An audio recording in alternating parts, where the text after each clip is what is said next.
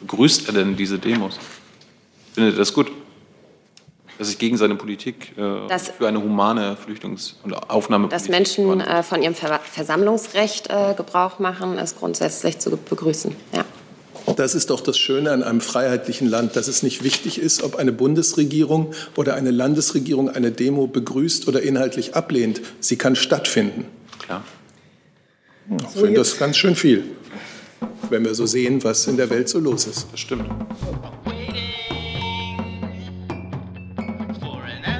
heute getagt hat und Herr Seibert hat dazu zu berichten, nehme ich an. Ja, ich habe dazu ein bisschen zu berichten. Es hat also heute Vormittag das sogenannte Corona-Kabinett getagt, also die Beratung der Bundeskanzlerin mit den Ministern und Ministerinnen, die mit diesem Thema insbesondere befasst sind. Zunächst mal hat der Bundesgesundheitsminister eine Lagebeschreibung gegeben, die ist sicherlich dadurch geprägt, dass nun äh, seit Ende Juni die Infektionszahlen wieder deutlich gestiegen sind. Seit August haben sie sich auf einem höheren Niveau von zwischen 1000 und 2000 Neuinfektionen täglich etabliert und an einigen Tagen lagen sie auch schon wieder deutlich über den 2000. Anfangs ließ sich ein, Großsta ein Großteil der steigenden Infektionszahlen noch mit dem Reisegeschehen erklären, auf das Rückkehren aus Reisegebieten zurückführen. Dieser Faktor verliert jetzt nach dem Ende der Sommerferien an Bedeutung. Bei ähnlich hohen Infektionszahlen heißt das, es kommt aktuell eben vermehrt zu Ansteckungen und Übertragungen innerhalb Deutschlands. Ähm, immer wieder bei Familienfesten und anderen Festivitäten und auch wieder im Nachtleben. Die Dynamik nimmt also zu. Ein weiterer Anstieg ist auf keinen Fall auszuschließen. Wenn wir in unsere europäischen Nachbarländer, wenn wir zu einigen wichtigen europäischen Partnern schauen, sehen wir dort äh, schon wieder eine beinahe unkontrollierte Ausbreitung der Infektionszahlen. Und wir haben keinen Anlass, selbstgefällig zu denken, dass das nicht auch bei uns geschehen könnte. Also wir alle, Politik und Bürger, haben es in der Hand, ob sich die Infektionszahlen wieder unkontrolliert ausbreiten. Wir haben es in der Hand durch eigenes Verhalten, durch Rücksichtnahme, durch Verzicht auch auf weitere Öffnungsschritte, so wünschenswert die jetzt wären, und natürlich durch politische Maßnahmen. Im Mittelpunkt der Beratungen des Corona-Kabinetts standen heute Maßnahmen zur Umsetzung ähm, der Beschlüsse von Bund und Ländern Ende August. Da ging es also im Wesentlichen um Test, um Quarantäne, um Nachverfolgungsregelungen, die weiterentwickelt werden. Ich will dazu einige Stichworte nennen. Es ging vor allem eben um den Umgang, verschiedene Aspekte des Umgangs mit Rückkehrern aus Risikogebieten in Drittstaaten. Der Bundesinnenminister trug vor, dass die Bundespolizei schon vor Ende des Monats an den Flughäfen dazu übergehen wird, die sogenannten Aussteigerkarten genauer zu überprüfen bzw. mit den Pässen der Einreisenden abzugleichen. Ausführlich wurde über die elektronische Einreiseanmeldung gesprochen und wie sie auf schnellstem Wege bei Wahrung des Datenschutzes an die Gesundheitsämter kommen kann, die ja dann gegebenenfalls Quarantäneanordnungen zu erlassen haben. Der Gesundheitsminister trug dem Corona-Kabinett Grundzüge einer für Herbst und Winter angepassten nationalen Teststrategie vor, die bis zum 15. Oktober ausgearbeitet und umsetzungsbereit sein soll. Sie soll auch die Nutzung von Antigentests beinhalten. Und dann gibt es ja den Auftrag aus dieser letzten Beratung der Bundeskanzlerin mit den Ministerpräsidenten und Ministerpräsidenten bei Einreisen aus Risikogebieten in Drittstaaten grundsätzlich auf eine zehntägige Quarantäne umzustellen, die nach frühestens fünf Tagen durch einen positiven Test aus, aufgehoben werden kann. Dafür wird eine Musterquarantäneverordnung erarbeitet und auch das ist sehr bald umzusetzen. Also Sie sehen, es war eine wichtige Beratung in einer Phase der Pandemie, die uns wieder sehr herausfordert und in der sich entscheiden wird, wie wir in diese Winter- und Herbstmonate hineingehen, in denen ja manches ohnehin schwieriger sein wird als im Sommer mit den Möglichkeiten des Lebens draußen. Weitere Corona-Kabinettssitzungen werden folgen. Liebe Hörer, hier sind Thilo. Und Tyler, Jung und Naiv gibt es ja nur durch eure Unterstützung. hier gibt's keine Werbung, höchstens für uns selbst. Aber wie ihr uns unterstützen könnt, Oder sogar Produzenten werdet. erfahrt ihr in der Podcast-Beschreibung. Zum Beispiel per PayPal oder Überweisung. Und jetzt geht's weiter. Vielen Dank, Herr Seibert. Ich habe dazu eine Frage schon mal von Herrn Rinke. Herr Seibert, Sie haben eben gesagt, dass es nicht die Zeit ist für weitere Lockerungs- oder Öffnungsschritte. Wie bewerten Sie denn dann die Diskussion um die Weihnachtsmärkte? Herr Söder und andere Ministerpräsidenten haben ja gesagt, dass sie das durchaus für möglich halten. Ist das wirklich das richtige Signal in dieser Zeit? Und eine Frage an das Gesundheitsministerium äh, zu den Schnelltests. Ihr Minister hat sich ja ausgesprochen dafür, dass man mehr Schnelltests einsetzt. Daran gibt es ja ziemliche Zweifel, äh, was die Verlässlichkeit dieser Schnelltests angeht. Können Sie uns da aufklären, wie sicher diese Tests mittlerweile sind? Ich möchte jetzt hier keine einzelnen Maßnahmen bewerten. Der Sommer hat uns die Möglichkeit gegeben, viele Bereiche des wirtschaftlichen und auch des persönlichen Lebens wieder zu lockern. Und ich denke, darüber sind alle froh. Und davon hat sich auch vieles bewährt. Jetzt allerdings sind wir, ich habe es versucht zu beschreiben, in einer Phase, in der sich entscheiden wird, wie wir in den Winter und den Herbst gehen. Und zwar umgeben von Nachbarländern äh, mit einem noch deutlich höheren Infektionsgeschehen. Und auch bei uns sind die Zahlen wieder in die Höhe geschossen. Unser Ziel war doch immer und bleibt es, Infektionsketten nachvollziehen zu können und Infektionsketten auch unterbrechen zu können. Und äh, wenn man dieses Ziel ernst nimmt, dann weiß man auch, dass das äh, ab einer gewissen äh, Zahl von täglichen Infektionen kaum noch oder nicht mehr zu leisten ist. Und in dieser Phase sind wir jetzt und deswegen ist die Grundhaltung, äh, die alle im Corona-Kabinett geteilt haben, ähm, bei weiteren Öffnungsschritten große Vorsicht und große ähm, ja, zunächst einmal äh, zu hinterfragen. Das heißt nicht, dass es nicht, dass ich jetzt alle Maßnahmen hier sozusagen pauschal ähm, für die Bundesregierung ablehne, aber man muss sich das sehr, sehr genau überlegen. Darf ich noch mal kurz nachfragen? Ähm, trotzdem schließe ich doch aus Ihren Worten, dass dieser jetzt nicht gut zu kontrollierende Schritt, Weihnachtsmärkte, wo Leute aneinander vorbeigehen, äh, eigentlich nicht zu den Maßnahmen gehört, die die Bundesregierung jetzt befürworten würde. Also gibt es da eine Kluft zwischen dem, was der Bund will und dem, was Länder wollen? Ich bleibe dabei, dass ich jetzt nicht einzelne Maßnahmen, die noch dazu erst im Dezember greifen würden, äh, hier bewerte. Das ist sicherlich etwas, was dann auch wieder im Gespräch zwischen Bund und Ländern gemeinsam zu bewerten ist. Aber diese Grundhaltung habe ich versucht, Ihnen darzulegen. So. Das Gesundheitsministerium war noch gefragt, oder? Ja, Sie hat noch mal eine Frage zu den Schnelltests. Ja. Äh, der Minister hat sich ja heute im Deutschlandfunk und auch in der Rheinischen Post äh, noch mal dazu geäußert. Er hat gesagt, dass wir ähm, planen, die Perspektive auszugeben, da bis Mitte Oktober dann auch die Teststrategie entsprechend äh, anzupassen ähm, und ähm, gesagt, dass äh, man dass, dass der Einsatz von Schnelltests äh, für Situationen äh, benötigt wird, wo wir sozusagen schnellstmöglich Sicherheit brauchen. das betrifft beispielsweise den Besuch in Pflegeheimen, das betrifft Tests der Belegschaft in Krankenhäusern, auch, äh, betrifft auch Reiserückhörer, also überall dort, wo man ähm, äh, sozusagen schnell ein Ergebnis braucht. Ähm, diese Tests sind in der Tat, äh, auch das hat der Minister eingeordnet, äh, haben im Hinblick auf die die Sensitivität und die Spezifität äh, äh noch nicht diese Robustheit von PCR-Tests. Deshalb sind sie eine Ergänzung zu den PCR-Tests. Ähm, ähm, Gleichwohl ähm, macht der Einsatz Sinn. Ähm, und äh, das wird sozusagen im Rahmen der, der Überarbeitung der Teststrategie bis Mitte Oktober auch ein zentraler Bestandteil sein.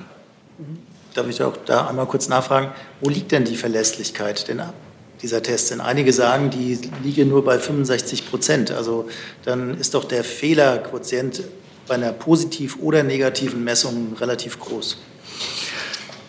Also ich kann Ihnen jetzt kein, keine Fehlerquotienten hier äh, nennen. Äh, uns sagen die Experten, dass äh, der Einsatz dieser Schnelltests, es geht ja jetzt darum, dass wir mit einer steigenden Infektionsdynamik äh, verhindern müssen, dass vermehrt äh, äh, Infektionen nach Deutschland reingetragen werden. Auch das hat der Minister äh, äh, nochmal ähm, betont. Äh, ganz wichtig sind eben auch die, äh, dass wir weiter auf die AHA-Regeln abachten. Das heißt Abstand halten, Hygiene, Alltagsmaske. Äh, das ist im Grunde genommen der wirksamste, die wirksamste Waffe im Kampf gegen das Virus.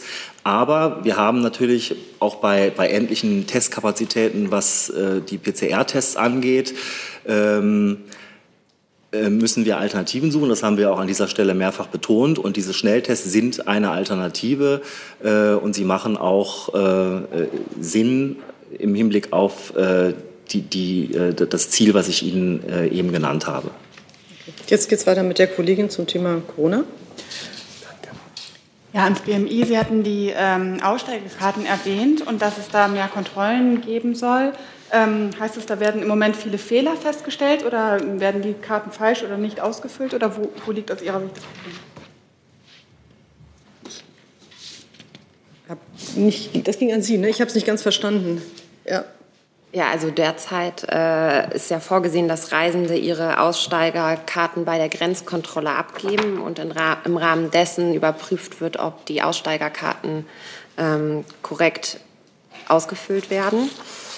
Und ähm, dann sollen die Aussteigerkarten ähm, durch die Bundespolizei an das zuständige Gesundheitsamt, die ja an den äh, Flughäfen vertreten sind, ähm, äh, ab weitergegeben werden und gegebenenfalls Die Frage war, ob jetzt schon, also ob die Maßnahme nötig ist, weil jetzt gerade so viele Fehler festgestellt werden an der Stelle. Derzeit liegen die Aussteigerkarten ja bei den Behörde, äh, Beförderungsunternehmen äh, Unternehmen vor, also bei den Fluggesellschaften. Und werden gar nicht an die Behörden weitergegeben?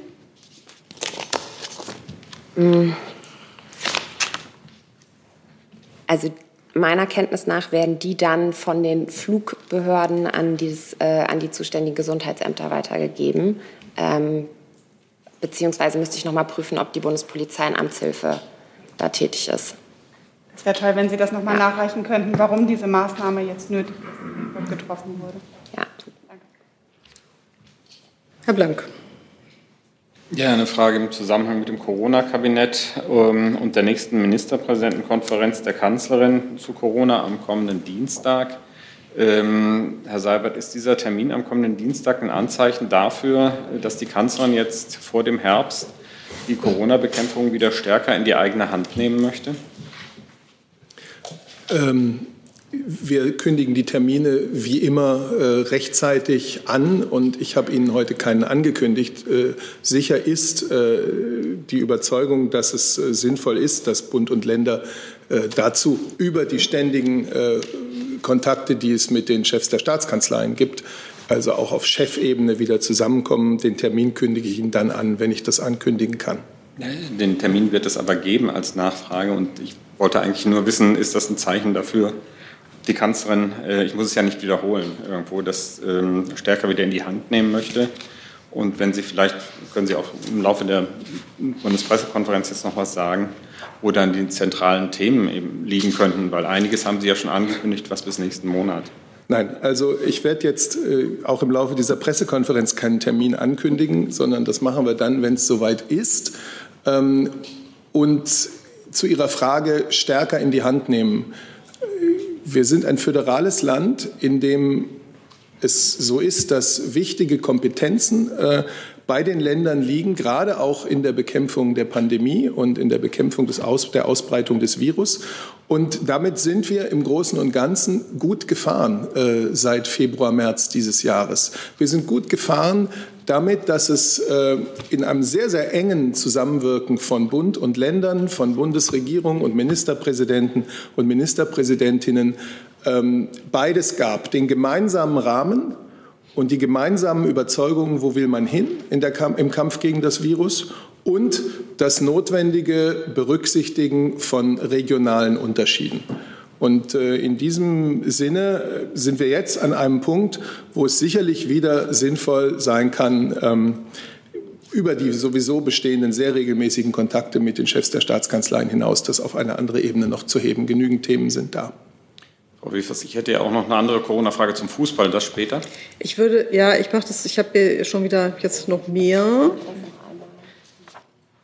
Sie möchten, ja, jetzt machen wir erstmal äh, hier weiter. Also ich habe noch zwei Online-Fragen zum Thema Corona. Die eine kommt ähm, aus Slowenien von äh, RTV Polona Fija. Fijavc. Das ist wahrscheinlich nicht gut ausgesprochen, Entschuldigung. Äh, da geht es an das Gesundheitsministerium und das Bildungsministerium. In Slowenien besteht ab heute in den Schulen ab der siebten Klasse eine Maskenpflicht während des Unterrichts. Warum hat Deutschland eine solche Maßnahme bei der Infektion oder früher, nicht früher, früher nicht eingeführt? Wird diese Entscheidung aufgrund wissenschaftlicher Untersuchungen getroffen und warum halten Sie das nicht für notwendig? Fühlt sich da jemand angesprochen? Schulen. Diese Entscheidung also wird vor allem, müsste man dem slowenischen Kollegen sagen, von den Bundesländern, die für das Schulwesen zuständig sind, getroffen. Und da sind sehr unterschiedliche Modelle derzeit äh, in der Praxis. Gut, dann bitte ich den Kollegen doch herzlich da noch mal bei den Bundesländern sich zu erkundigen. Und dann habe ich noch eine zweite Frage von AP. Da geht es um Impfstoff. Ähm, und zwar können Sie bestätigen, dass die Bundesregierung sich dagegen entschieden hat, Corona-Impfstoffe über das COVAX-Programm der Weltgesundheitsorganisation zu kaufen. Zweite Frage darüber hinaus, wie steht Deutschland zu COVAX insgesamt und wird es einen eigenen finanziellen Beitrag dazu leisten? Fragt wer? Fragt Gier Molsen von AP. Oder Gier, das weiß ich nicht genau. Sie haben Ton, oder? Also von mir aus, ich stehe dem was nicht ich im Weg. Ihnen dazu sagen kann, ist, dass wir grundsätzlich die äh, oder ausdrücklich äh, das mit den EU-Mitgliedsländern abgestimmte Engagement der Europäischen äh, Kommission von COVAX mit Finanzmitteln, Expertise und Produktionskapazitäten in Europa unterstützen. Die unterschiedlichen Bedingungen des Gesundheitswesens oder der Gesundheitswesen, aber auch des Rechtsrahmens sind dabei eine große Herausforderung für alle Beteiligten, äh, beispielsweise auch bei der Sicherstellung der Kühllagerung. Ähm, das sind Punkte, die ähm, hier zu beachten sind aus unserer Sicht. Ähm, ja, das wäre das, was ich da Ihnen dazu sagen kann. Okay, dann danke ich dafür. Dann habe ich jetzt zum Thema äh, Corona noch Herrn Jessen, Herrn Rinke und Herrn Blank. Und dann würde ich das Thema mit Blick auf die Uhr gerne verlassen, wenn das geht. Das sieht mir so aus. Ähm, dann geht es mit Herrn Jessen weiter. Ja, ich habe zwei Fragen äh, zum Corona-Kabinett. Zum einen, unter welcher Begrifflichkeit wurde eigentlich äh, der Anstieg der Infektionszahlen ähm, verhandelt oder besprochen? Ist das die zweite Welle, von der manche schon im Frühsommer meinten, dass sie mit Einbruch des Herbstes spätestens kommen würde? Oder haben Sie einen anderen Begriff dafür? Äh, und zum Zweiten wurde darüber diskutiert, dass der Anstieg der Infektionszahlen, man kann sagen, Gott sei Dank, sich ja zumindest noch nicht ausdrückt in einem äh, parallel laufenden Anstieg äh, der Todeszahlen. Ähm, haben Sie da, wurde diskutiert, woran das liegt? Äh, rechnen Sie damit, wie zum Beispiel, ich glaube, Herr Lauterbach sagt, das wird eben mit ein paar Wochen Zeitverzug dann kommen? Oder wie war da die Diskussionslage? Also, erste Frage, ähm, der Begriff, den Sie genannt haben, fiel nach meiner Erinnerung nicht. Zweite Frage, ähm, ja, in seinem Lagevortrag hat der Bundesgesundheitsminister auch ausgeführt, dass es derzeit, glücklicherweise kann man sagen, ähm, noch wenig, jedenfalls keinen sehr erhöhten Eintrag des Virus in die ältere Bevölkerung und in die besonderen Risikogruppen gibt. Es sind tatsächlich sehr viele junge und wahrscheinlich auch gesunde Menschen, die sich derzeit anstecken. Das kann aber kein Grund sein, sich zurückzulehnen, sondern man muss erstens sagen, auch junge Menschen müssen vorsichtig sein, denn es kann vereinzelt auch bei ihnen zu schweren Erkrankungen kommen. Zweitens, Studien berichten uns nun zunehmend von möglichen ziemlich schweren äh, Langzeitfolgen die auch bei einem ursprünglich leichten Verlauf eintreten können. Und drittens, äh, auch junge Menschen äh, tragen das Virus weiter in ihre Familien zum Beispiel. Und da leben nicht nur junge Menschen. Also äh, das ist der Stand der Dinge, richtig. Aber ähm, auch daraus kann jetzt keine, keine Zufriedenheit erwachsen, sondern es ist, wie ich es gesagt habe, wir befinden uns bei einer Zahl, äh, bei Zahlen, die wir täglich jetzt in letzter Zeit gesehen haben, äh, in denen es immer schwieriger wird, äh, die Nachverfolgung und Unterbrechung von Infektionsketten auch wirklich zu leisten und äh, die deswegen zu höchster Achtsamkeit aufruft. Ähm, Nachfrage, also Zufriedenheit oder Zurücklehnen, hatte ich ja auch weder äh, gefragt noch insinuiert. Die Frage, die sich aber stellt, ist, äh, tritt die Bundesregierung einer Strategie näher, die angesichts dieser Zahlen sagt, vielleicht muss man doch stärker auf eine, sagen wir mal, auf den Schutz äh, und die Distanzierung vor allem der Risikogruppen äh, setzen, weil eben da das Risiko am höchsten ist, wie Sie selbst auch gerade sagten. Also vielleicht will der Kollege des Gesundheitsministeriums dazu auch was sagen. Natürlich ist Schutz von Risikogruppen äh, ganz besonders wichtig. Wenn ich Sie aber sagen höre, Distanzierung von Risikogruppen, dann sind wir natürlich schnell in einer Welt, in einem Alltag, in dem, sagen wir mal, Menschen jenseits von 65 sich dann am besten nicht mehr äh, sehen lassen sollten. Und das, hat die Bundeskanzlerin mehrfach gesagt, kann ja nicht unsere Vorstellung von äh, Leben in Deutschland sein. Das heißt, die Verantwortung, sich nicht anzustecken, umsichtig zu sein, die Hygiene- und Infektionsschutzmaßnahmen zu, äh, zu befolgen, die liegt bei jedem, auch wenn er 15 oder 25 ist, mit Rücksicht auf die Älteren, die auch teilnehmen sollen und müssen am allgemeinen gesellschaftlichen Leben. Herr Rinke. Oder Entschuldigung, ich wollte.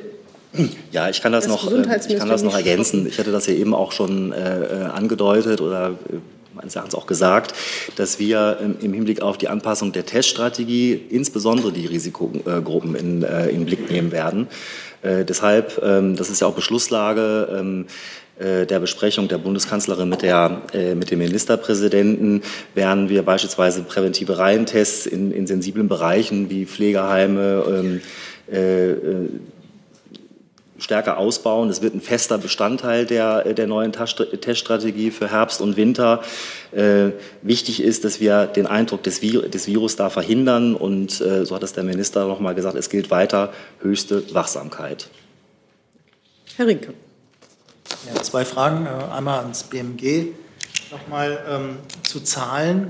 Können Sie uns sagen, wie viele Tests in der vergangenen Woche durchgeführt wurden? In der vorletzten Woche war da ein Rekordstand erreicht worden mit 1,12 Millionen. Und ähm, es ist eine Zahl am Wochenende kursiert äh, der Zahl der Menschen, die im Moment in Quarantäne sich befinden.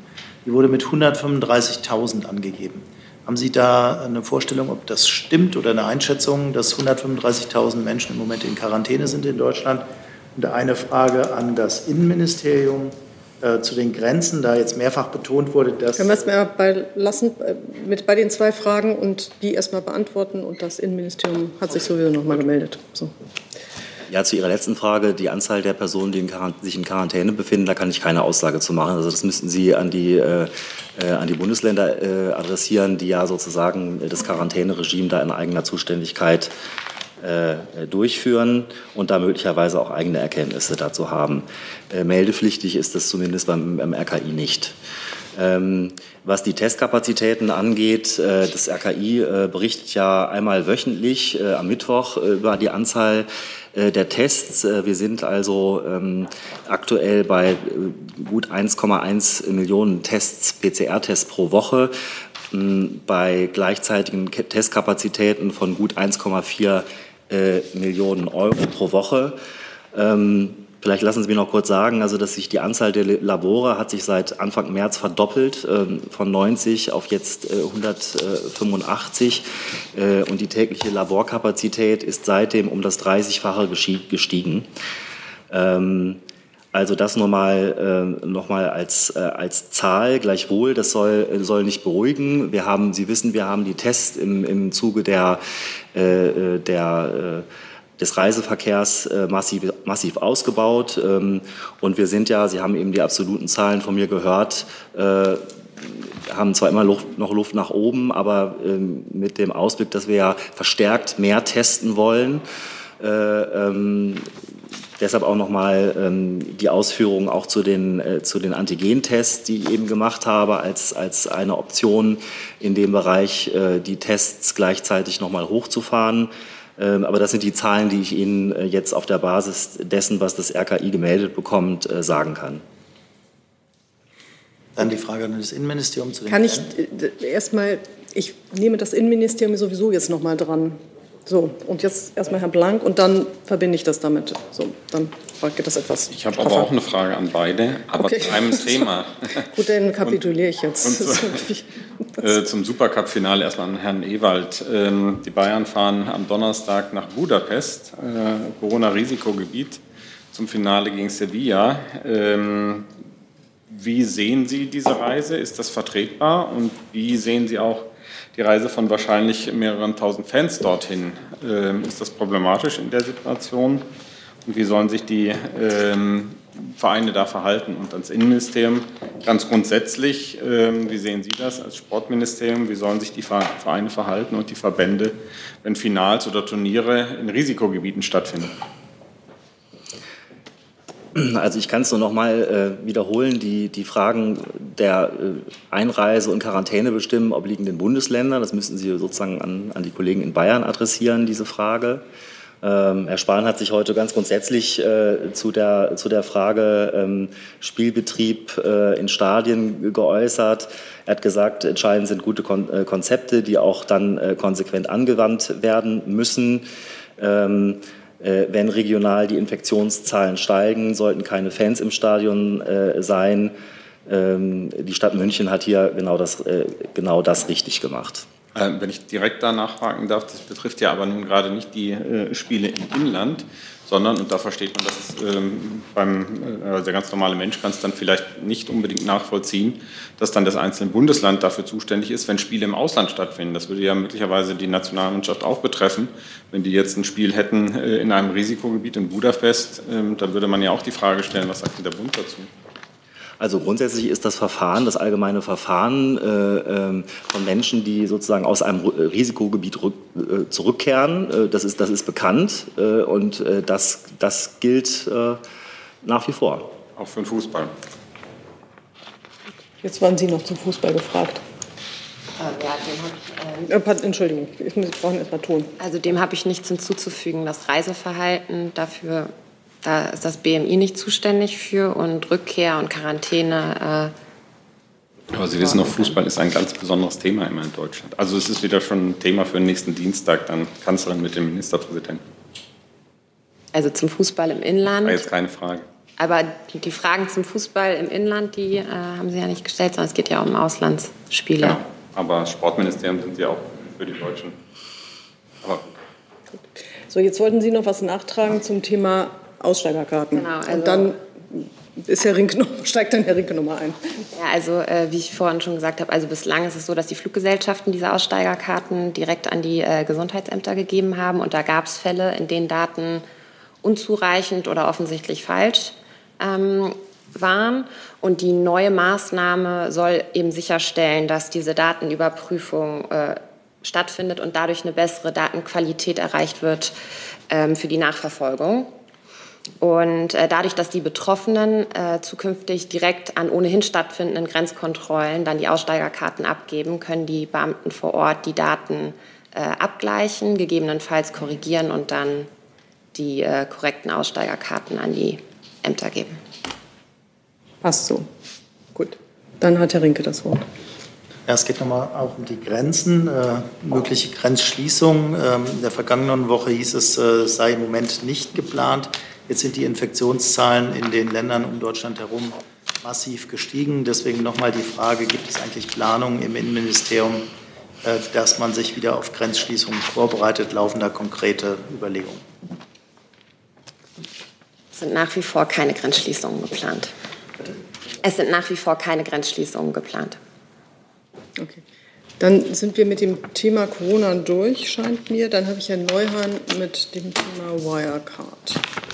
Genau, zum Thema Wirecard zwei Fragenbereiche. Erstmal ans BMF. Ich fange schon mal an, während Sie den Platz einnehmen. Es geht um das Inhaberkontrollverfahren, das 2018, die Inhaberkontrollprüfung, die 2018 von Wenn der Sie mal einen BaFin. Moment warten, äh, Ja, ich, es wäre ja auch gut, wenn Frau Wogatzki die Frage richtig versteht. Also Inhaberkontrollprüfung nach dem Inhaberkontrollverfahren 2018. Da hat die BaFin sich den Jahresabschluss von 2017 vorlegen legen lassen, aber anders als es die Verordnung vorsieht, nicht die von 2015 und 2016. Äh, Wie bewerten Sie das, wäre meine Frage. Und allgemein äh, sehen Sie in der Kontrolle der, äh, der BaFin über die Wirecard ähm, irgendwelche Fehlverhalten, irgendwelche Fehler? Ähm, Sie beziehen sich auf ein Verfahren, ähm, das sogenannte Inhaberkontrollverfahren. Für die ganzen Kollegen, die da nicht so bewandert sind, nur kurz zur Einordnung. Ähm, Ziel des Verfahrens ist, dass sich äh, Bundesbank und BaFin ein Bild über die Inhaberstruktur der beaufsichtigten Unternehmen machen. Wenn jetzt eine, ein Inhaberwechsel stattfindet, das ist schon ab 10 Prozent, dass ein Unternehmen ähm, Anteile aufkauft, dann wird dieses Unternehmen geprüft um sicherzustellen, ähm, dass es genügend, also erstmal um die Institute kennenzulernen und sicherzustellen, dass es auch Eingriffsmöglichkeiten in die Insolvenz der einzelnen Unternehmen besteht. Darüber hinaus spielen Funktionsfähigkeit der Institute und der Gläubigerschutz eine Rolle bei diesem Verfahren. Jetzt in dem Fall von Wirecard ähm, ging es um eine Umstrukturierung innerhalb des Wirecard-Konzerns im zweiten Halbjahr 2018. Die Wirecard ist ja eine Enkelin der Wirecard AG. Und damals war geplant, dass die Wirecard AG direkt mit der Wirecard Bank verbunden ist, also dass die Wirecard Bank eine Tochter wird. Also eine in konzerninterne Reorganisation innerhalb der Wirecard Group. Gruppe und nicht um einen Erwerb, der im Rahmen des Inhaberkontrollverfahrens ja der interessantere Aspekt ist, weil dadurch der Kreis der ähm, der ähm, Akteure, die die BaFin kennen muss, sich erweitert. Erweitert sich in dem Fall der Kreis nicht erweitert. Deshalb ist es üblich bei solchen Verfahren, wo nur eine Umstrukturierung stattfindet, dass die BaFin sich nur einen Konzernabschluss vorlegt. Das ist in allen vergleichbaren Fällen so der Fall. Ihre zweite Frage bezog sich auf. Ganz allgemein, ob Sie bei der BaFin und der Aufsicht über die Wirecard äh, jetzt im Nachhinein Fehlverhalten entdecken können. Ähm, der Minister hat ja von Anfang an gesagt, dass äh, wir alles prüfen und notwend alles Notwendige reformieren wollen. Ähm, und er hat auch gesagt, äh, die Finanzaufsicht braucht mehr Biss. Und zu diesem Zweck ähm, gibt es ein ähm, Beratungsprojekt, das sicherstellen soll, dass die ähm, Organisationsstruktur und die Ressourcenausstattung der BaFin optimiert werden. Das ist breit angelegt. Ähm, wie gesagt, es erfolgt eine Beratung, die ähm, ausgedehnt wird in einem breiten Dialog mit Interessensvertretern von Verbraucher- und äh, zivilgesellschaftlichen Strukturen. Ähm, unter anderem ist geplant, dass wir vielleicht auch mit ähm, Transparency International oder der Finanzwende Kontakt aufnehmen in diesem Zusammenhang. Die zweite Frage zum Thema Wirecard darf ich direkt hinten anstellen? Machen Sie mal, ich sehe sonst keinen, der dazu fragen will heute. Dann wäre meine Frage, die sich an Kanzleramt und Auswärtiges Amt richtet. Es gab ja heute auch den Bericht über eine Mail aus der deutschen Botschaft in China, wo der deutsche Botschafter und der Finanzreferent im November 2019 äh, berichtet haben, dass Sie vor einem weiteren Engagement der Bundesregierung für den Konzern in China abraten oder Abstand nehmen würden. Meine Frage wäre, äh, was wusste denn der Finanzreferent der Botschaft in China, was ähm, zum Beispiel der Wirtschaftsberater Herr Röller nicht wusste? Und warum sind solche Warnungen aus China im Kanzleramt ähm, nicht aufgelaufen oder ignoriert worden? Ja, ich fange vielleicht an. Grundsätzlich und da besteht völlige Einigkeit in der gesamten Bundesregierung. Die Wirecard-Vorkommnisse müssen aufgeklärt und aufgearbeitet werden. Und was wir dazu beitragen können, das werden wir auch beitragen. Dem haben ja schon die Sondersitzungen des Bundestagsfinanzausschusses gedient und dem wird auch der jetzt beantragte Untersuchungsausschuss dienen. Selbstverständlich wird die Bundesregierung auch einen Untersuchungsausschuss umfassend unterstützen. Zu Ihrer Frage.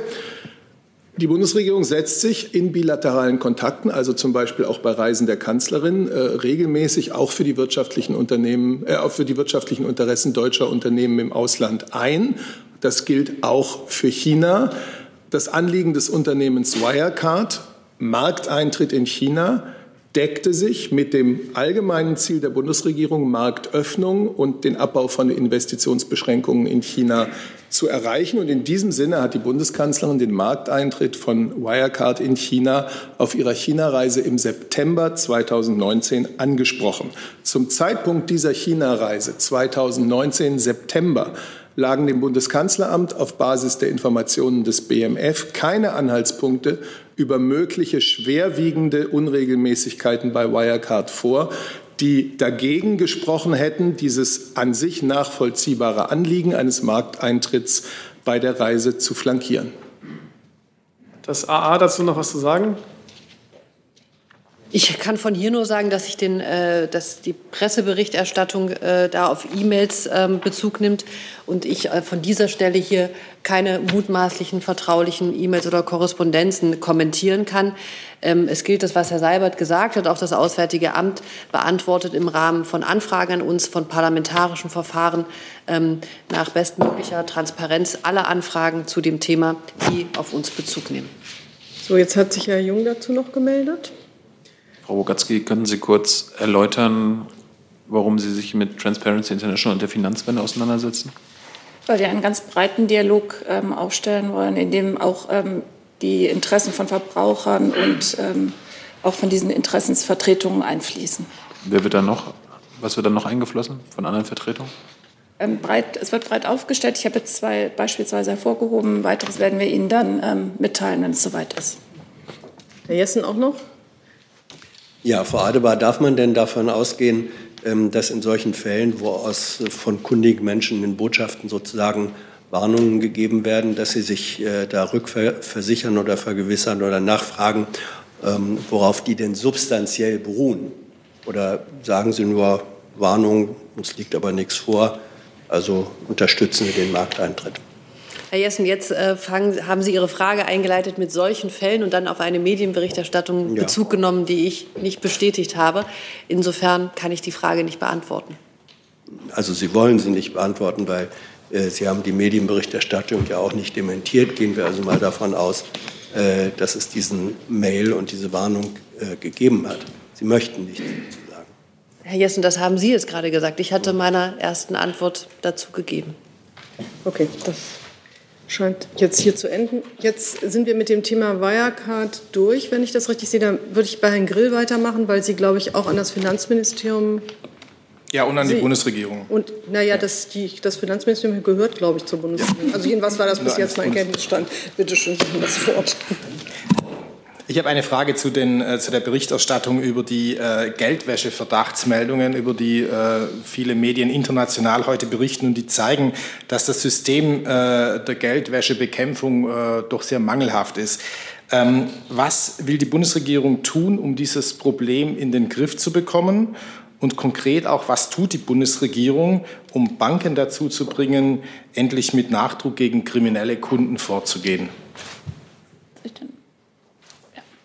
Also die Fälle, auf die sich beziehen, die, ähm, über die gerade äh, berichtet wird, ähm, beziehen sich auf einen Zeitraum, der schon einige Zeit zurückliegt und ähm, beweisen, dass äh, Bundesfinanzminister Scholz richtig gehandelt hat, als er nach seinem Antritt 2018 ähm, umfangreiche Maßnahmen ergriffen hat, um die Geldwäschebekämpfung massiv zu verstärken. nach unserer Erkenntnis sind die Fälle mit Deutschlandbezug, die jetzt da bekannt wurden, ähm, aufgearbeitet und äh, aufgearbeitet worden und die erforderlichen Konsequenzen sind gezogen worden. Ähm, Bundesfinanzminister Scholz hat die ähm, zuständige Einheit für die Verdachtsmeldungen, die Financial Intelligence Unit, die ja auch schon auf das Thema war, die sogenannte FIU beim Zoll personell gestärkt und ihr neue gesetzliche Zugriffsmöglichkeiten gegeben. Und im Übrigen, ich hatte ja schon erwähnt, die Fälle liegen ja einige Zeit zurück. Ähm, damals war die FAU auch noch beim BKA ange, ähm, angesiedelt. Zudem ähm, liegt es ein breiter Maßnahmenplan vor ähm, aus der nationalen Risikoanalyse, der zeigt, wo sind die Schwachstellen, wo muss gehandelt werden, in, zwischen den Behörden, auch in Bezug auf Bund, Länder und international. Er hält dementsprechend operative Verbesserungen bei Organisationen und Strukturen und ähm, auch für die außenpolitische Schwerpunktsetzung. Ähm, die Banken müssen sich an, diesen, an dieser Risikoanalyse, die neu eingeführt wurde von Minister Scholz, orientieren und sie bei ihren eigenen Geschäftstätigkeiten zugrunde legen. Und auch noch mal ein Hinweis, wir haben gerade ähm, veröffentlicht eine Verordnung, die Geldwäsche im Immobilienbereich bekämpfen werden soll. Ab 1. Oktober gelten da verschärfte Vorschriften, dass auch Notare in dem besonders anfälligen Bereich ähm, verstärkt Verdachtsmeldungen an die FAU melden müssen. Und last but not least ähm, haben wir dafür gesorgt, dass der Zugang zu diesem Datenregister indem man den sogenannten wirtschaftlichen Berechtigten, also die Person, die oft im Hintergrund agiert hinter Unternehmen, dass die transparenter wird. Also der Zugang wird öffentlich ausgestaltet und ist auch soll europäisch vernetzt werden. Und anhand aller dieser Maßnahmen sehen Sie, dass ähm, Minister Scholz die Geldwäschebekämpfung massiv gestärkt hat und auch dieser Weg weitergegangen wird, alles mit dem Ziel, illegale Geldflüsse effektiv zu unterbinden. Nochmal eine Nachfrage zu der Financial Intelligence Unit. Da hat der Bundesrechnungshof ja jetzt gerade bestätigt, dass die äh, so schlecht ausgestattet ist, dass sie ihren gesetzlichen Auftrag nicht erfüllen kann. Was äh, will die Bundesregierung tun, um das zu ändern? Wir arbeiten natürlich immer an der Verbesserung bestehender Strukturen. Ich kann aber darauf hinweisen, nochmal, ähm, dass die FAU maßgeblich gestärkt wurde.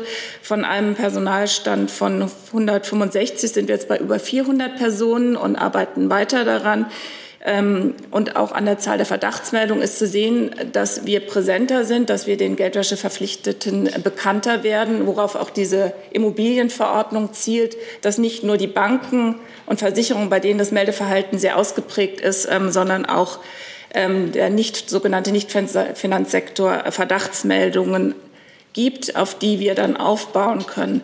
Und zudem sind die gesetzlichen Zugriffsbefugnisse ebenfalls erhöht worden. Wir haben Zugriff oder die FAU hat Zugriff auf Daten der Strafverfolgungsbehörden von Finanz- und Verwaltungsbehörden, die damals dem BKA gar nicht in der Größe zur Verfügung standen. Gut. Herr Jung. Warum, warum, wird bei dem Thema Geldwäsche auch nicht mit Transparency International zusammengearbeitet? Die weisen seit Jahren ihr Ministerium darauf hin, dass der deutsche Immobilienmarkt ein Paradies für Schwerkriminelle ist. Ich habe ja gerade erwähnt, dass unsere interne Risikoanalyse ergeben hat, dass der Immobiliensektor ähm, besonders anfällig ist ähm, und dass gerade der erste oder der, ein weiterer großer Schritt getan wurde mit der Verordnung ähm, für Notare im Immobilienbereich, dass die bei gewissen Sachverhalten einfach eine Geldwäsche-Verdachtsanzeige melden müssen, was sie früher nicht in dem Maße getan haben. Aber mit Transparency International haben Sie jetzt nicht zusammengearbeitet beim Thema Geldwäsche. Zu wie weit sich das Haus mit welchen Akteuren abgestimmt hat, das können Sie auf der Internetseite ähm, einsehen. Da werden regelmäßig veröffentlicht, welche Verbände und Organisationen und Strukturen angehört wurden und wie sie sich eingelassen haben. So, zu dem Thema Geldwäsche habe ich jetzt keine weitere Frage. Dann machen wir mit dem Thema Nawalny weiter bei Herrn Warwick. Da habe ich auch eine Online-Frage zu vorliegen. Maria P., die Schlüsselzeugin in der Causa Nawalny, hat jetzt in einem Interview am 18. September selbst zugegeben, dass sie in demselben Flugzeug wie Nawalny nach Deutschland geflogen ist und sich damit der Befragung durch russische Behörden entzogen hat. Und sie hat ebenfalls zugegeben, dass sie in diesem Flugzeug die mutmaßlich mit Novichok kontaminierten Wasserflaschen aus Russland rausgeschmuggelt hatte. Herr Seibert, Sie wollten dazu ja letzte Woche noch keine Stellung beziehen. Jetzt nach diesem Interview sieht sich die Bundesregierung denn in der Lage zu bestätigen, dass mit Maria P. sich eine der Schlüsselzeuginnen in der Causa Nawalny in Deutschland befindet? Und war die Bundesregierung im Voraus darüber informiert, dass in der, im Charterflugzeug, das Nawalny nach Deutschland brachte, auch potenzielle Beweismittel aus Russland nach Deutschland geschmuggelt werden? Also das ist jetzt mal alles Ihre Wortwahl, Schmuggel und so weiter. Ich habe zu dem Ganzen jetzt heute keinen anderen Stand, als wir ihn hier am Freitag besprochen haben. Nachfrage? Ja, beziehungsweise Nachfrage. Ich würde ganz gerne eine Antwort darauf haben, dass eine Schlüsselzeugin sagt, ja, sie war in dem Flugzeug, hat auch die Wasserflaschen, potenzielle Beweismittel aus Russland nach Deutschland gebracht, wohlgemerkt mutmaßlich angeblich mit Novichok kontaminiert. Da sollte die Bundesregierung doch in der Lage sein, ja, diese Schlüsselzeugin befindet sich in Deutschland und ja, mit Novichok kontaminierte Flaschen waren im Flugzeug, das auch Nawalny nach Deutschland transportiert hat. Es sind jetzt keine unwesentlichen Details, zu denen man einfach schweigen kann. Nein, aber es führt uns dazu zurück, was wir hier schon vielfach gesagt haben. Äh, Russland hat alle Möglichkeiten, eine Untersuchung durchzuführen, hat Beweismittel, hat Proben von Herrn Nawalny und äh, deswegen habe ich jetzt dazu nichts Neues beizutragen. Gut, jetzt habe ich noch, also haben Sie noch eine weitere Nachfrage? Also, ja, ähm, die Aussagen des Regierungssprechers aufgreifend jetzt sagen russische Behörden bis Zeitpunkt jetzt, dass nach wie vor beide Rechtshilfe ersuchen, die an die deutschen Behörden geschickt worden sind, dass auf die nicht reagiert wurde, beziehungsweise nach wie vor keine Antwort vorliegt. Da würde mich dann noch interessieren, aus welchen Beweggründen bisher die Bundesregierung darauf verzichtet, auf diese Rechtshilfeersuchen zu reagieren. Ja, da kann ich gleich diese Online-Frage anschließen von Anton Dolgunow von TASS. Fragt an das Justizministerium in dem Fall, ist ein zweites russisches Rechtshilfeersuchen zum Fall Nawalny bearbeitet und gegebenenfalls weitergeleitet worden? Das es ist hier mehrfach beantwortet worden, aber die Kollegin kann es ja noch mal sagen. Ähm, genau, das wäre auch das, was ich sagen wollte. Es gibt im Vergleich zu Freitag ähm, zu den Äußerungen meines Kollegen keinen neuen Stand. Also und der Stand ist. Moment, Moment, Moment. Jetzt sind Sie nicht zu hören. Ja. Der Stand ist, dass das erste Rechtshilfeersuchen an die Berliner Justizbehörden weitergeleitet wurde und dass das zweite ähm, in Bearbeitung ist und äh, geprüft wird. Insofern ist das erste Rechtshilfeersuchen bei den Behörden und das zweite ist in Bearbeitung. Gut, dann hat Herr Rinke, wollten Sie jetzt konkret zu dem Rechtshilfeersuchen nochmal nachfragen? Nee, nee, noch. Herr Rinke. Geht mir genau darum, dann äh, Frau Adebar oder das Justizministerium, äh, vielleicht können Sie noch mal erklären, warum die Prüfung dieses zweiten Rechtshilfeersuchens so lange dauert. Denn es gibt ja durchaus einen Zeitfaktor äh, dabei äh, bei der Aufklärung von Straftaten, die vermutet werden. Das erste ist schon bei den Berliner Justizbehörden und das zweite liegt jetzt seit äh, mehreren Tagen im Justizministerium und wird nicht weitergeleitet. Also was ist der Grund dafür? Ähm. Also äh, ich kann nur das sagen, was mein Kollege am Freitag schon gesagt hat, äh, dass über die Weiterleitung noch nicht entschieden worden ist. Und über die weiteren Details ähm, werden wir wie üblich im Rechtshilfeverfahren uns nicht weiter äußern zu den konkreten Fällen. Okay, Herr Warwick nochmal. Ich habe nochmal eine Verständnisfrage. Sowohl das Auswärtige Amt als auch der Regierungssprecher haben jetzt mehrmals betont, dass alle Beweise und Zeugen in Russland zu suchen sind. Jetzt befindet sich aber eine der Schlüsselzeugen in Deutschland, ebenfalls ein mutmaßlich zentrales Beweismittel, befindet sich ebenfalls in Deutschland. Und bis heute hat sich die Bundesregierung nicht dazu geäußert, ob sie bereit ist, diese Beweismittel russischen Behörden auszuhändigen. Wenn Russland bei der OPCW nachfragt, wird sie auf, nach Deutschland verwiesen. Deutschland wiederum verweist auf die OPCW. Mich würde trotzdem noch mal interessieren, wieso die Bundesregierung insistiert, dass alle Beweise in Russland sind, wenn, wie ich schon ausgeführt habe, elementare Beweise in Deutschland liegen. Um nur ein Beispiel zu nennen, diese besagten Novichok-Flaschen als auch die zentrale Zeugin.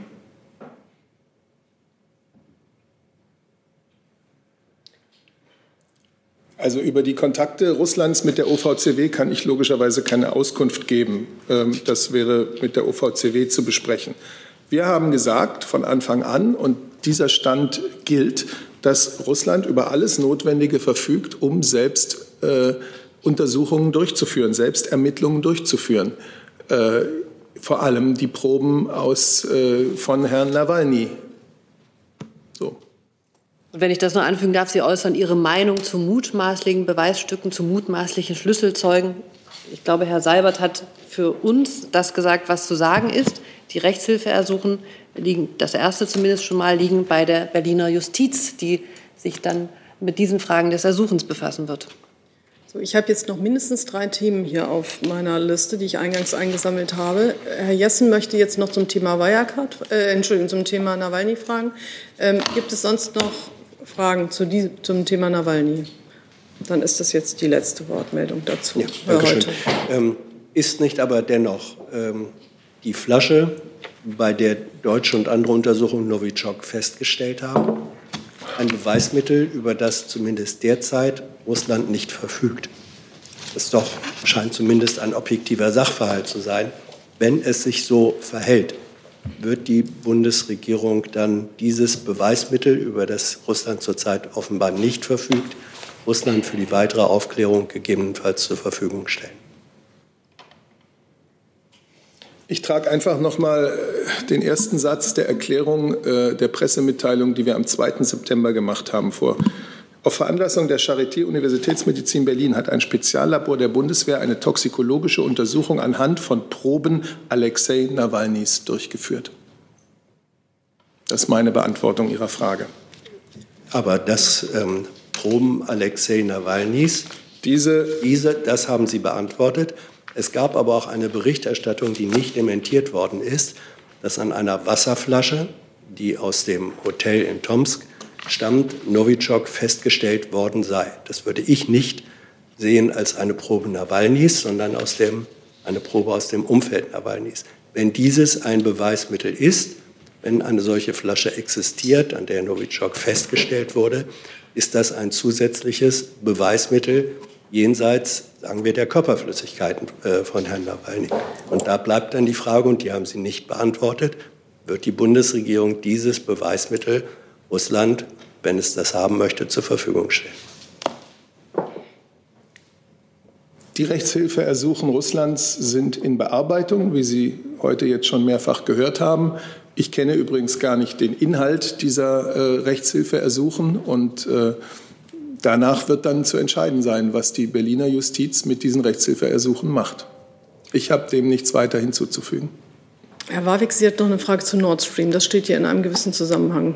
Es steht in, äh, ehrlich gesagt, nein, aber wenn ich die dann trotzdem stelle kann, ähm, das ging mir eher darum, dass äh, letzte Woche Medienberichterstattung zu diesem Brief, mutmaßlich vom 7. August vom Bundesfinanzministerium an den US-Kollegen, wo es darum ging, dass man Sanktionen zu Nord Stream 2, sagen wir mal, ausgleichen wollte über eine Zahlung von bis zu 2 Milliarden Euro für Fracking-Gasportale für US-Kollegen.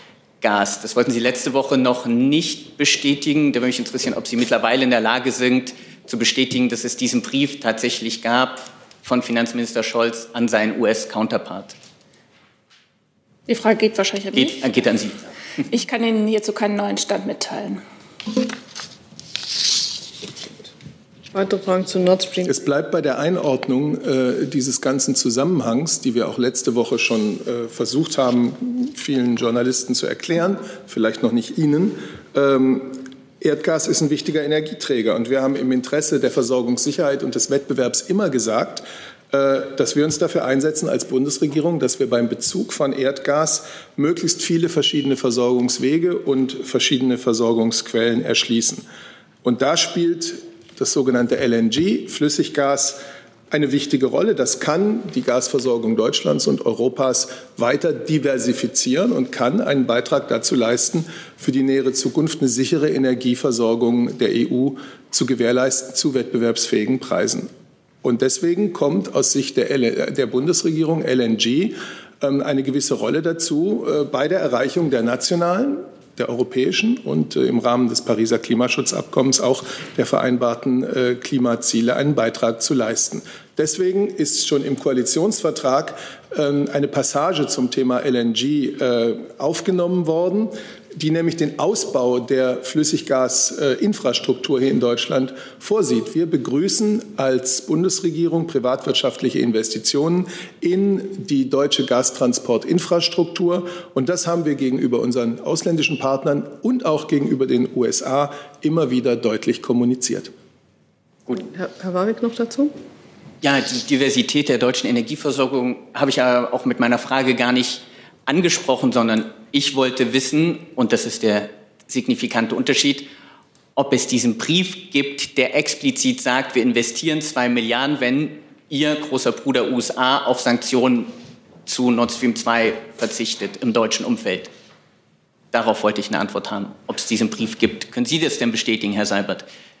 Das haben Sie letzte Woche auch schon gehört, aber ich kann es gerne auch noch mal sagen. Äh, Gespräche, die der deutsche Finanzminister führt, wie jeder andere Minister hier auch, etwaiger Schriftverkehr, das ist vertraulich und da äußern wir uns grundsätzlich nicht zu Inhalten.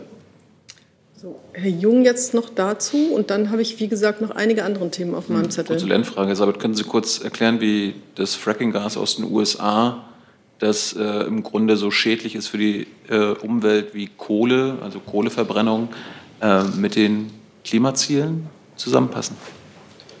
Das ist mal interessant, was Sie gerade gesagt haben. Also ich es würde mich freuen, wenn Sie das interessant fanden. Äh, die grundsätzliche Haltung der Bundesregierung zu Fracking ist ja schon oft dargelegt worden. Ähm, ich habe über die Diversifizierung von äh, Bezugsquellen für Flüssiggas gesprochen und dafür, darüber, dass wir angesichts der Tatsache, dass äh, Erdgas für einige Jahrzehnte eine ganz wichtige Rolle bei uns spielen wird, bis wir dann zu einer Phase der CO2-Neutralität kommen ab 2050. Angesichts dieser Tatsache, äh, dass wir ein politisches und wirtschaftliches Interesse haben, äh, diversifizierte Erdgasimporte vorzunehmen und dass da die Stärkung der LNG-Infrastruktur in Deutschland eine wichtige Rolle spielt und wir das gegenüber allen internationalen Partnern, auch gegenüber den USA, immer so vertreten haben. Aber wenn diese Diversifizierung dazu führt, dass mehr CO2-Emissionen durch den äh, durch die Förderung des Frackinggas entstehen, dann verstehe ich nicht, wie das mit Ihren Klimazielen zusammenpasst. Und erkennen Sie an, dass Frackinggas das die dreckigste Form von Flüssiggas ist, die es auf der Welt gibt, Herr Sabat? Von Frackinggas sprechen ja Sie, nicht ich. Ich spreche von der Diversifizierung von. Hier geht es um die LNG. Ich spreche von der Diversifizierung von Gasimporten nach Deutschland, wo LNG und dem Ausbau der LNG-Infrastruktur in Deutschland und privatwirtschaftlichen Investitionen in diesen Ausbau eine Rolle zukommt.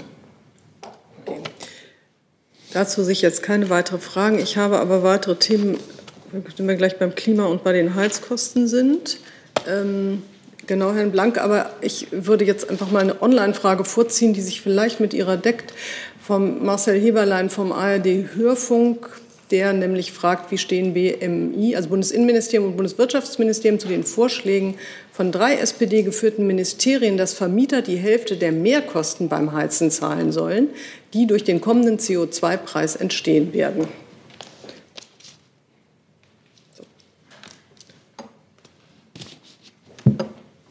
Wer startet?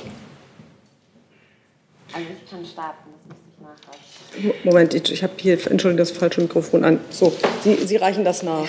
Und das Wirtschaftsministerium? Ähm, ich kann als Sprecherin des, sprechfähig. Sehr gut. Als Sprecherin des Wirtschaftsministeriums kann ich das nicht kommentieren, weil es sich um einen, also laut Berichterstattung um einen Vorschlag von BMF, BMJV und BMU handelt. Dazu müssten Sie sich an die jeweiligen Häuser wenden und für die Umsetzung des Klimaschutzprogramms 2030 insgesamt liegt die Federführung bei BMU. Okay, möchte das sich äußern? Oder das, was war das BMF, BMU und? Äh, BMF, BMJV und BMU. Okay.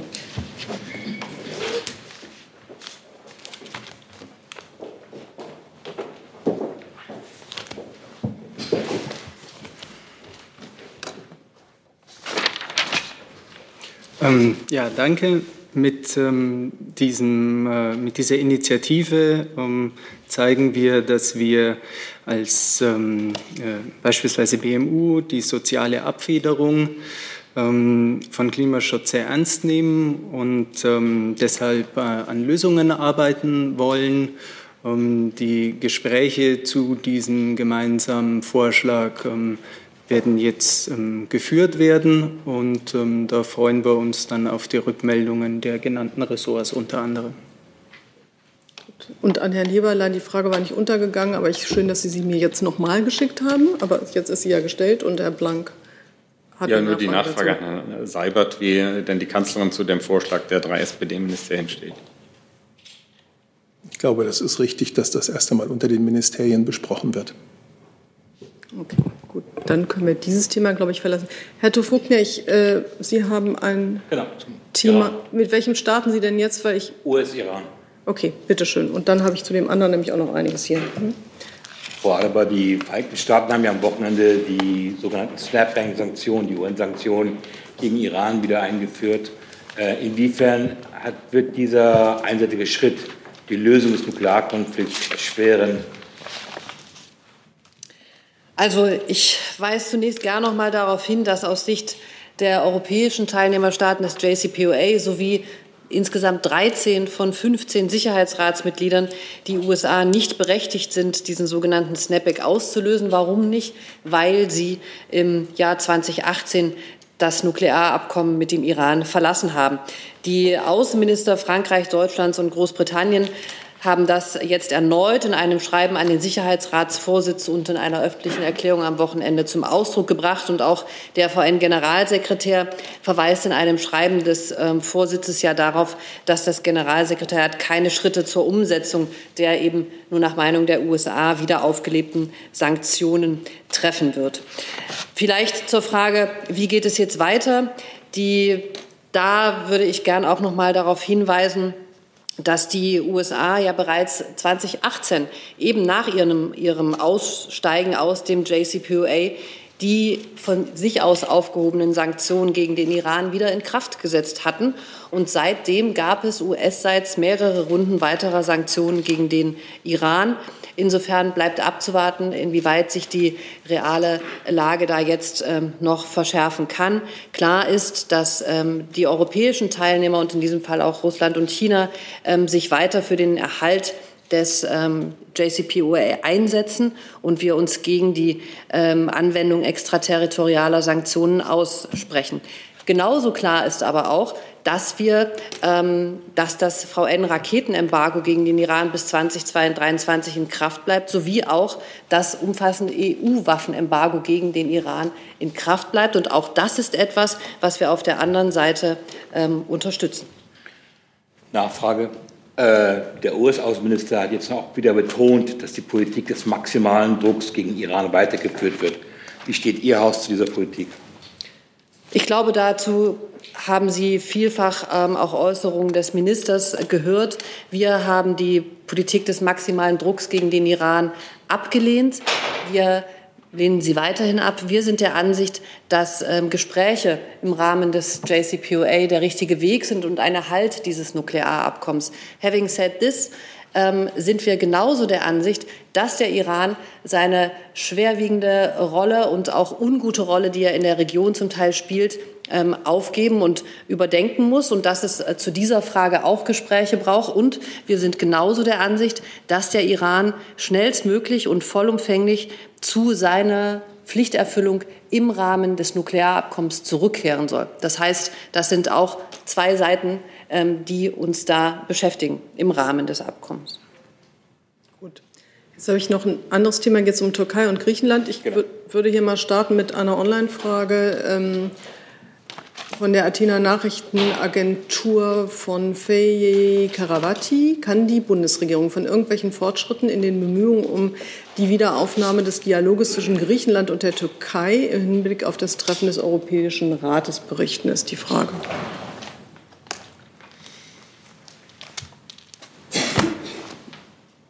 Ich habe dazu jetzt nichts zu berichten.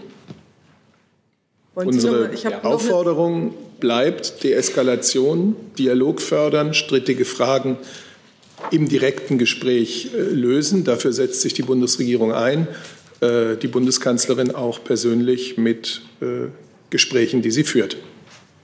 Die deutsche, ich mache mal weiter und dann äh, Sie noch mal. Ähm, die äh, Kollegin Irene Anastassopoulou von der Deutschen Welle, griechische griechische Abteilung sozusagen, fragt, was die Bundeskanzlerin meint und ob man in der EU eher Richtung Sanktionen gegen die Türkei tendiert oder sich entfernt von dieser Eventualität und ob es schon einen Termin gibt für ein Treffen mit den Beratern zwischen Deutschland, Griechenland und der Türkei.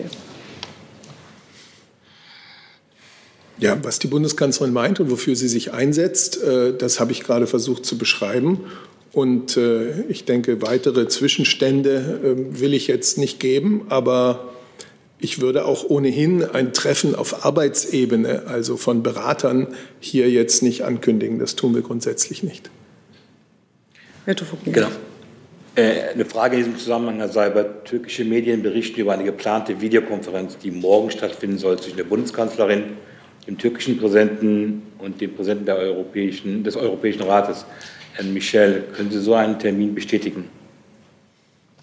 Ich bestätige keinerlei geplante Termine und spreche über Gespräche, nachdem sie stattgefunden haben. Dazu sehe ich jetzt keine weiteren Fragen. Dann habe ich noch eine Frage zu einem ganz anderen Thema. Da geht es nämlich um Kampfpanzer. Ähm, und da fragt, ich weiß nicht, ob, ich bin nicht ganz sicher, ob es Außenpolitik ist oder Verteidigungspolitik ähm, ist oder Wirtschaft, Rüstungsexporte. Also Matthias Baumann von Presseorgane.de fragt, Polen plant den Kauf von 800 neuen Kampfpanzern. Den Zuschlag könnte der Black Panther aus Südkorea bekommen, ein Wettbewerber des Leopard 2. Wie bewertet das Bundesverteidigungsministerium solch eine Entscheidung in Sicht auf die Interoperabilität Operabilität bei gemeinsamen Einsätzen an der Ostflanke der NATO.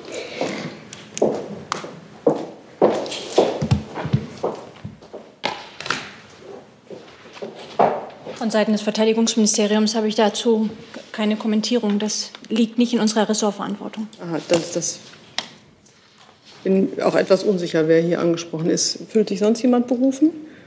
Zur Interoperabilität kann ich auch nichts sagen, nein. Okay, gut, dann kommen wir hier nicht weiter. So, ich habe jetzt nur noch mal Herrn Warwick auf meinem und noch reichlich andere Themen. Ähm, Herr Warwick. Der sächsische Ministerpräsident Michael Kretschmer hat relativ scharfe Kritik an Heiko Maas geübt und vor einer weiteren Eskalation mit Russland gewarnt. Unter anderem hat er gesagt, ich zitiere, das Maß so durchdreht, ist kein gutes Zeichen für dieses Land. Da würde mich interessieren, teilt denn die Bundeskanzlerin die Einschätzung und Kritik ihres Parteifreundes? Nein. Dazu scheint es auch keine weiteren Fragen zu geben. Herr Jung, Sie hatten noch ein anderes Thema. Es steht ja nicht immer dran, wer sich sehr oft meldet, ob er dann noch ein Thema aufrufen möchte. Ich habe mich heute überhaupt so. nicht aufgemeldet, Frau Vorsitzende. Ich habe ja, ich hab Sie ich hab mich, ich mich heute überhaupt nicht aufgemeldet, Frau Vorsitzende. Ach so, das ist ja eine relative Betrachtung. Aber ja. jetzt haben Sie doch eine Frage, dann sollten Sie die vielleicht genau. mal stellen. Vielleicht mal ein bisschen mit ein paar mehr Worten der Antwort, Herr Seibert. Ähm, es haben Zehntausende am Wochenende äh, zur Aufnahme der Flüchtlinge von Moria und die sofortige Evakuierung des, des Lagers auf der griechischen Insel demonstriert, Herr Seibert. Äh, Thema Leave No One Behind. Äh, hat die Kanzlerin diese Demos wahrgenommen? Wie bewertet sie das? Sind Sie mit den Maskenträgern zufrieden? Und Frau Wick, äh, wie sieht Herr Seehofer diese Proteste? Die Kanzlerin nimmt das Geschehen bei Demonstrationen und anderen Veranstaltungen natürlich immer sehr wahr. Und äh, trotzdem beurteilen wir jetzt hier nicht jede einzelne Demonstration, ob da Abstands- und Maskenregelungen eingehalten wurden. Ehrlich gesagt geht man davon aus, dass das der Fall ist, denn so muss es sein. Und da, wo es nicht der Fall ist, da äh, haben wir in der Vergangenheit schon mal was gesagt. Es waren ja in mehreren Großstädten großflächige Demonstrationen zu einem Thema, äh, nämlich der, einer humanen Asylpolitik. Dazu wollten Sie jetzt nichts sagen über das Thema der Asylpolitik, des Umgangs mit äh, der Situation auf Lesbos haben wir doch hier jetzt schon Stunden gesprochen. Ähm, das ist, äh, da, da, sind ja auch Dinge geschehen, beziehungsweise sie sind in der Umsetzung. Das ist ein, ein ganz wichtiges politisches Thema der letzten drei Wochen. Das haben wir doch hier dreimal die Woche auch besprochen. Deswegen sehe ich jetzt keinen äh, neuen Anlass, äh, das nochmal alles zu referieren. Nein. Aber natürlich sind die, sind die äh, Demonstrationen zur Kenntnis genommen worden und das entspricht unserem freiheitlichen Land. Herr Seehofer. Ähm, ja, also Haltung von Herrn Seehofer. Ne? Ich habe dem grundsätzlich auch nicht so viel hinzuzufügen, außer dass das Versammlungsrecht natürlich ein Grundrecht ist, äh, was garantiert wird. Und ähm, zu der Einhaltung von Hygieneauflagen äh, bei Demonstrationen sind die zuständigen Behörden vor Ort. Begrüßt er denn die, die Ansprechpartner? Demos? Bitte? Begrüßt er denn diese Demos? Findet er das gut? Dass sich gegen seine Politik äh, das, für eine humane Flüchtlings- und Aufnahmepolitik... Dass Menschen äh, von ihrem Ver Versammlungsrecht äh, Gebrauch machen, ist grundsätzlich zu begrüßen. Ja. Das ist doch das Schöne an einem freiheitlichen Land, dass es nicht wichtig ist, ob eine Bundesregierung oder eine Landesregierung eine Demo begrüßt oder inhaltlich ablehnt. Sie kann stattfinden. Klar. Ich so finde das ganz schön viel, wenn wir so sehen, was in der Welt so los ist. Das stimmt. Jetzt habe ich noch Herrn Blank, die Kollegin dort und den Kollegen dahinter. Dann fangen wir mal da an, weil Sie den Arm gerade oben haben. Äh, ja, Richard Walker der Deutschen Welle, vielen Dank. Ich habe eine Frage zu Taiwan und China. Also laut der Aussage Taiwans hat China am Wochenende Taiwan mit 19 Kampfjets und Bomberflugzeugen bedroht an zwei Folge, äh, darauf folgenden Tagen. Diese waren die größten Überflüge dieser Art, die seit längerer Zeit immer häufiger berichtet werden. Gleichzeitig hat der taiwanesische Außenminister in einer neuen Dokumentation der Deutschen Welle die internationale Gemeinschaft dringend um Hilfe gebeten, Taiwans internationale Isolation zu beenden und sein Land zum vollständigen Mitglied der internationalen Gemeinschaft zu machen. Also meine Fragen, wie bewertet die Bundesregierung diese militärische Drohungen gegen China, äh, gegen Taiwan von China? Beabsichtigt sie Peking aufzufordern, für immer auf einen Angriff auf Taiwan zu verzichten? Und dann zweitens wird sich die Bundeskanzlerin aktiv dafür einsetzen, dass Taiwan ein vollständiges Mitglied von allen relevanten internationalen Einrichtungen zu werden. Das war ja drittens eigentlich. Ja, also an unserer Unsere Politik gegenüber Taiwan ist Ihnen wahrscheinlich bekannt. Die Bundesregierung hat, äh, die Bundesrepublik Deutschland hat 1972 diplomatische Beziehungen mit der Volksrepublik China aufgenommen und erkennt im Rahmen ihrer äh, Ein-China-Politik die äh, Republik China als ähm, souveränen Staat ähm, an, als einzigen. Also ist es so, dass wir aber eine wirtschaftliche und kulturelle Beziehung zu Taiwan pflegen und auch dort wirklich Kontakte mit Taiwan pflegen. Und wir sind bei der Frage, ähm, wie unsere Politik gegenüber China ist, auch darauf ausgerichtet, eine europäische gemeinsame Haltung zu haben und dort und nicht nur wir bilateral, sondern auch im Rahmen der Europäischen Union ähm, weisen wir China darauf hin, dass es wünschenswert ist und wir mahnen das, dass China seine völkerrechtlichen Verpflichtungen, die es eingegangen ist, ähm, nachkommt. Auch das ist in den jüngsten Treffen, die es mit China ähm, gab, ja der Fall gewesen. Und vielleicht kann ich Sie auch noch zu unserer grundsätzlichen Position auf die Indo-Pazifik-Leitlinien hinweisen, die die Bundesregierung verabschiedet hat, in die wir ähm, unsere europäische Politik als gestaltender Akteur im indopazifischen Raum weiter stärken wollen. Das heißt, ähm, unser Ziel ist es auch, unsere Interessen, Prinzipien und Werte dort zu stützen und auch multilaterale Foren zu stützen, die Frieden, Sicherheit und Stabilität im Indopazifik bringen. Und auch für Menschenrechte und Rechtsstaatlichkeit treten wir ein. Auch das immer wieder gegenüber den chinesischen ähm, Gesprächspartner. Was die Frage Taiwans in internationalen Foren angeht, so ist es ähm, der Fall, dass wir Deutschland, also dass Deutschland eine praktische Mitarbeit Taiwans in internationalen Foren sehr unterstützt. Alles in dem Rahmen, sofern das ähm, nicht souveränen Staaten vorbehalten ist. Aber wir sind dafür, dass sich Taiwan in ähm, äh, vielen internationalen Bereichen und Foren, Kultur, Bildung, Wissenschaft und Forschung ähm, ganz stark engagiert. Und das ähm, bringen wir auch immer wieder zum Ausdruck. So, Sie haben noch eine Nachfrage? Bitte. Ähm, äh, ja, also die, diese Positionen sind mir natürlich bekannt. Ähm, aber äh, Sie, erkennen Sie, dass die Lage sich maßgeblich ändert? Ne? Es gab auch letzte Woche so einen Ruf von vielen äh, hochrangigen europäischen Stimmen, dass die Politik äh, um Taiwan Europas nicht mehr funktioniert.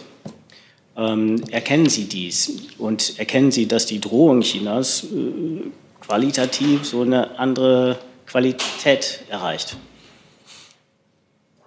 Also ich kann dazu nur sagen, dass wir als Europäische Union und auch als Deutschland darauf hinwirken, dass die Beziehungen die Gestalt annehmen, die ich Ihnen gerade geschildert habe, was unser Ziel ist, und dass wir China dazu aufrufen, seine völkerrechtlichen Verpflichtungen und seine Verpflichtungen im Bereich ähm, des Friedens, der Rechtsstaatlichkeit ähm, einzuhalten. Und das ist auch etwas, was wir gegenüber den chinesischen Gesprächspartnern immer wieder zum Ausdruck bringen. Jetzt habe ich Herrn Jung noch zu diesem Thema. Aber wenn, die, wenn das chinesische Militär irgendwo Manöver macht, wo es keine Manöver machen sollte, dann sind sie immer die Ersten, die dazu was sagen. Äh, bei Taiwan höre ich jetzt keine, keine Verurteilung, keine Sorge raus. Warum nicht? Und gehört die Souveränität Taiwans zu den deutschen Interessen? Also was ähm, unsere rechtliche Haltung zu Taiwan angeht, das habe ich, glaube ich, gerade ausführlich dargelegt. Und ähm, wenn ich zu konkreten Vorfällen etwas nachreichen kann, dann tue ich das gern noch. Ich habe hier die Gelegenheit genutzt, unsere grundsätzliche Politik gegenüber China und gegenüber Taiwan zu erklären. Ich habe jetzt noch Herrn, die Kollegin und Herrn Blank. Und dann würde ich für heute die Frageliste schließen. Bitte schön. Entschuldigung, ich bin eins, eins zu weit. Eine Frage ans BMI. Es geht um die beiden ähm, Studien, die in der Mache sind. Einmal zum Thema Rassismus und Verfassungsschutz äh, in Sicherheitsbehörden und dann zum Thema Rassismus in der Gesellschaft. Mich würde interessieren, ähm, ist das Ziel dieser Studien, bestehende Fälle zusammenzutragen oder geht es darum, neue Erkenntnisse zu gewinnen und wie wird da vorgegangen? Also Bundesinnenminister Seehofer hat ja mehrfach deutlich gemacht, dass äh, Rechtsextremismus, Rassismus und Antisemitismus die größte Bedrohung für die Sicherheit in Deutschland sind. Ähm, die, der Innenminister verfolgt einen äh, breiten gesamtgesellschaftlichen Ansatz, wie Sie schon gesagt haben, der über den öffentlichen Dienst äh, hinausgeht. Und derzeit wird analysiert, welche Informationen in welchen Bereichen und in welchem Umfang zu erheben sind, um durch geeignet, geeignete Maßnahmen dieser Form der Menschenverachtung wirksam entgegenzutreten. Also die Frage, welche Methodik angewandt wird oder was angeschaut wird, ist noch nicht klar? Genau, derzeit wird das analysiert in welchem Umfang und in welchen Bereichen welche Informationen zu erheben sind. Jung dazu? Eine kurze Erinnerung ans BMAS. Sie wollten seit Freitag nachreichen, ob Sie eine Rassismusstudie zum Beispiel bei der Agentur für Arbeit für erforderlich halten.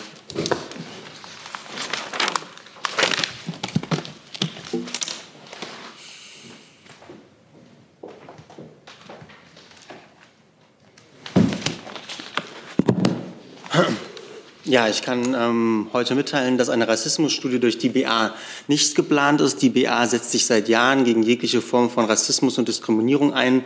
Die BA verfolgt einen Beratungsansatz, der Risiken der Diskriminierung in der Beratungsarbeit bewusst machen und minimieren soll. Hieran wirken unter anderem die Migrationsbeauftragten in den Dienststellen der BA aktiv mit. Und darüber hinaus gibt es zahlreiche Maßnahmen, die der, der BA die ich an dieser Stelle nicht alle anführen will. Sie können sich aber bei spezifischeren Fragen nochmal an die Pressestelle der Bundesagentur wenden. Hey Leute, Jung und Naiv gibt es ja nur durch eure Unterstützung. Ihr könnt uns per PayPal unterstützen oder per Banküberweisung, wie ihr wollt. Ab 20 Euro werdet ihr Produzenten im Abspann einer jeden Folge und einer jeden Regierungspressekonferenz. Danke vorab. Dann können wir das Thema auch verlassen und dann hat Herr Blank noch mal das Wort. Ja, noch eine Frage an Frau Bogatzki vom Finanzministerium.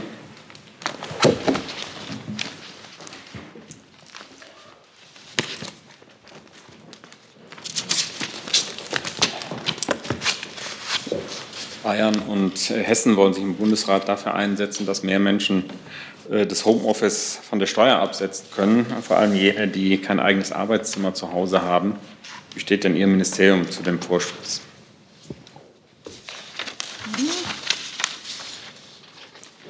Also der Minister hat ja immer gesagt, dass er sich im Rahmen der Corona-Krise ähm, immer wieder prüft, welche Anforderungen ähm, notwendig sind oder welche Änderungen notwendig sind, damit äh, die Bürgerinnen und Bürger gut durch die Corona-Krise kommen. Im Moment es so aus, sieht es so aus, dass Bund und Länder sich ja einigen müssen über ähm, Regelungen, wie man das durchsetzt. Das Bundesfinanzministerium ist der Ansicht, dass die, der bestehende gesetzliche Rahmen es zulässt, dass Bürgerinnen und Bürger, die wegen Corona zu Hause bleiben, ähm, sich die Aufwand, äh, das ein Homeoffice ähm, anmelden können. Für die Entscheidung ist dann im Einzelfall natürlich das Land, das jeweilige Land zuständig. Aber wir sehen äh, die Rechtslage so, dass man das äh, geltend machen kann. Also keine Änderung nötig. Das kann ich nicht sagen. Ich habe gesagt, der Minister hat gesagt, äh, wir prüfen ähm, immer wieder, welche Anpassungen erforderlich sind. Dann danke ich allen herzlich für Ihr Kommen und schließe für heute die Pressekonferenz.